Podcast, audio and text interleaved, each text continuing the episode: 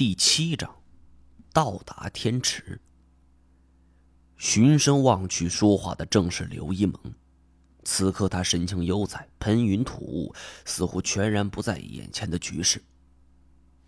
罗岩走过去，凶神恶煞：“老东西，你他妈是不是活腻了？”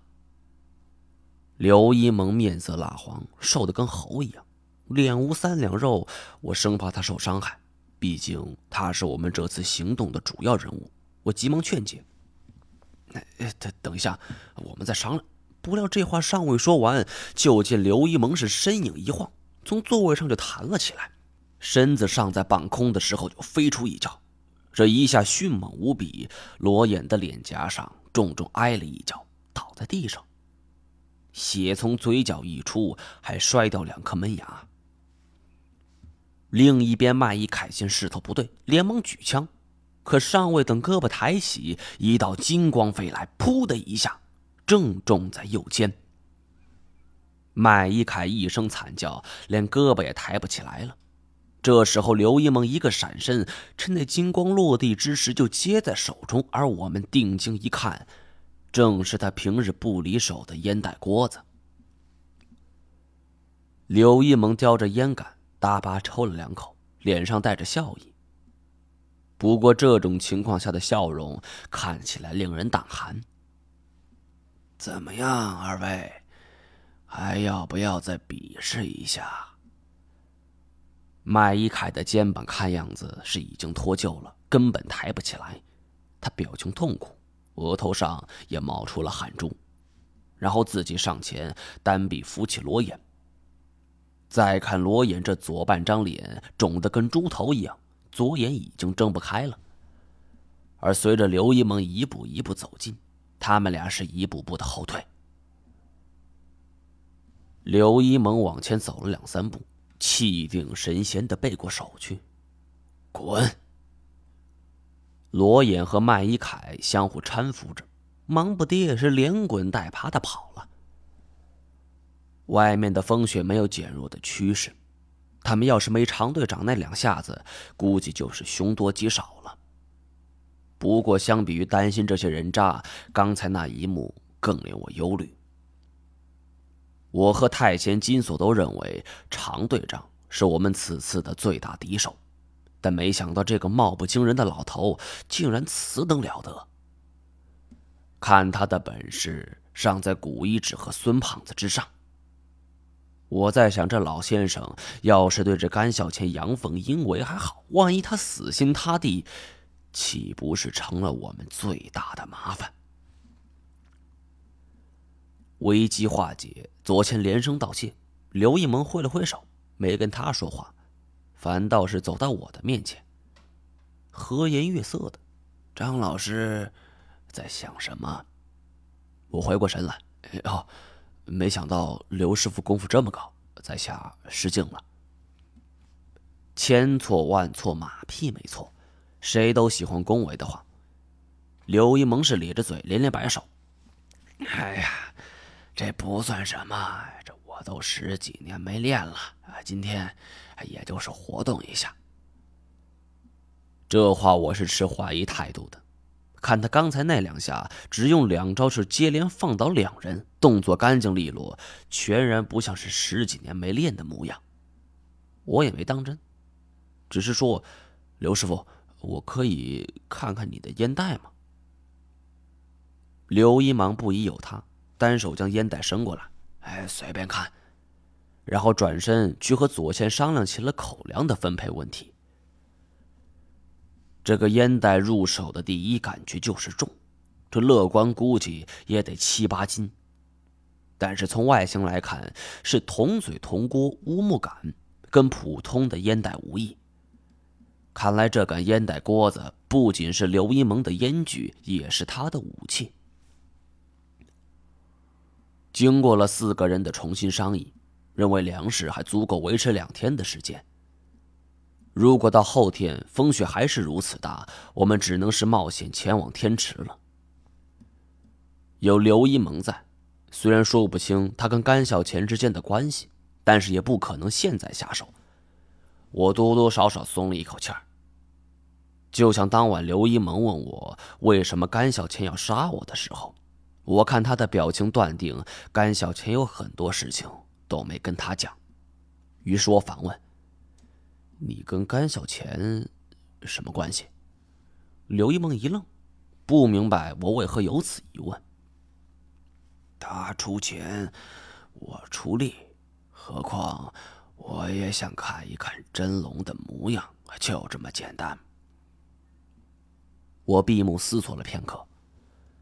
我虽然名义上是他弟弟，其实我们两个没有血缘关系。你知道，他的地盘其实在云南，后来他离开了一段时间，生意交给我打理。这五六年来，云南渐渐有了我的名号，而甘小钱一直想收回地盘，所以才准备干掉我。因为其中牵涉到这长生不老的实验，所以没有说什么。啊，只是我想到了，在实验基地这么多天里，我对实验没有任何帮助。甘小钱除掉我，也是失去了最后的耐心。再有，就是为了保住这基地的秘密。但刘一萌也是老江湖了，张一萌，咱们也是患难之交了，你得说实话。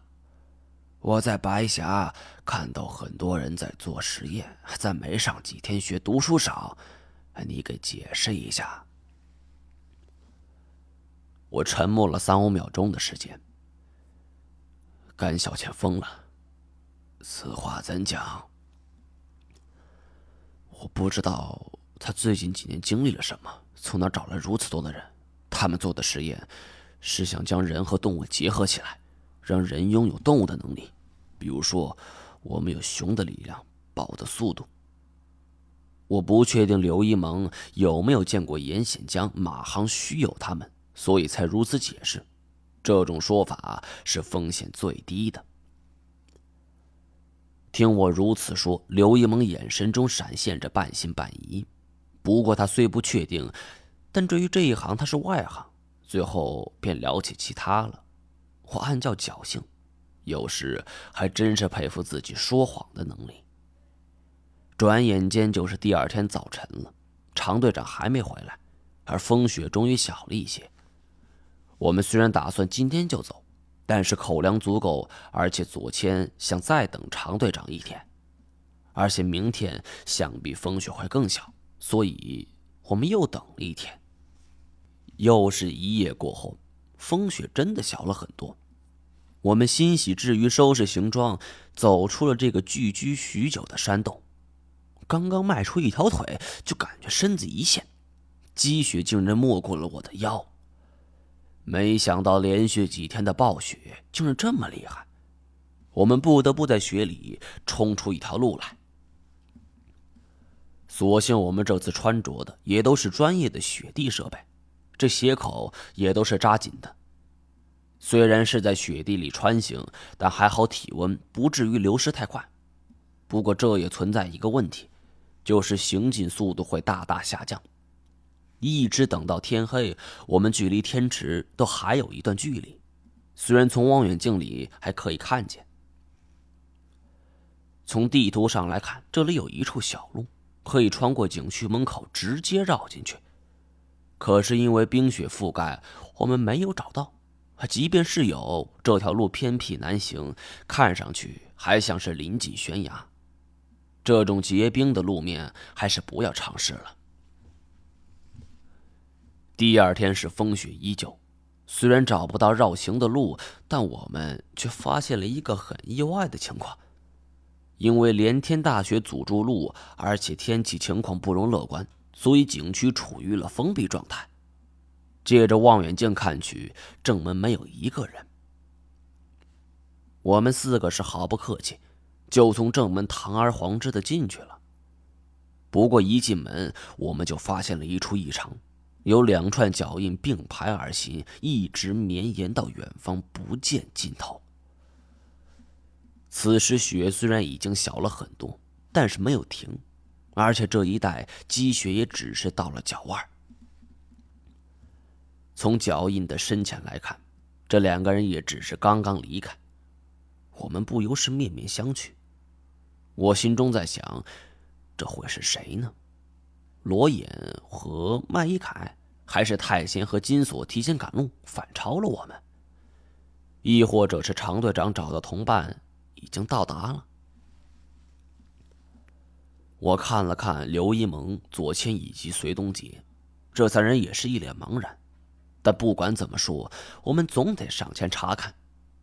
在这里久站着也没什么结果。我们又往前走了一段，终于看到这久负盛名的长白山天池。这里的旅游旺季大多集中在七八月份。自从天池水怪的消息不胫而走后，每年都是游客如织。我们也要多感谢这场暴风雪，否则的话，游人接踵而至，哪有下手的机会？此时的长白山虽然是冰封湖面，但是景色奇佳。听闻长白山又有龙潭的叫法，也难怪这会有龙的传说了。我们沿着脚印来到一处断崖前。脚印就消失了。初时我们都认为这两个人是不是跳崖了？会不会是一对殉情的情侣？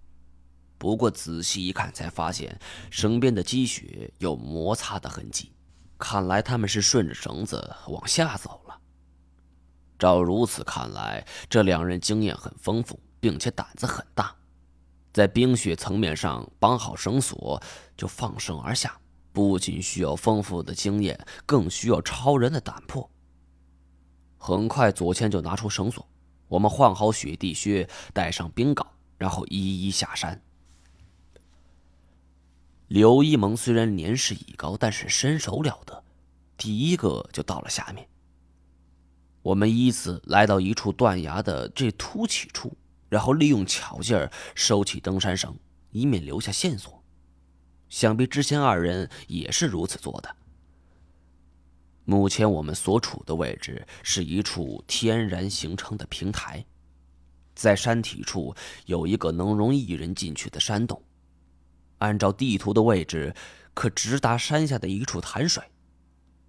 而从距离来看，应该是与天池直接相连的，所以湖面冰封没有任何影响。经过一番简单商议。由我在前面开路，然后是刘一萌和隋东杰，最后左前跟上。我弯腰进了山洞，才发现情况没那么简单。这处山洞中怪石嶙峋，手臂粗细的石头根根直立，像是一把把刀子。以我现在匍匐前进的姿势很难受，而且这温度很低，即便身上穿着厚重的防寒服，也感觉。像是刮骨一般的疼痛。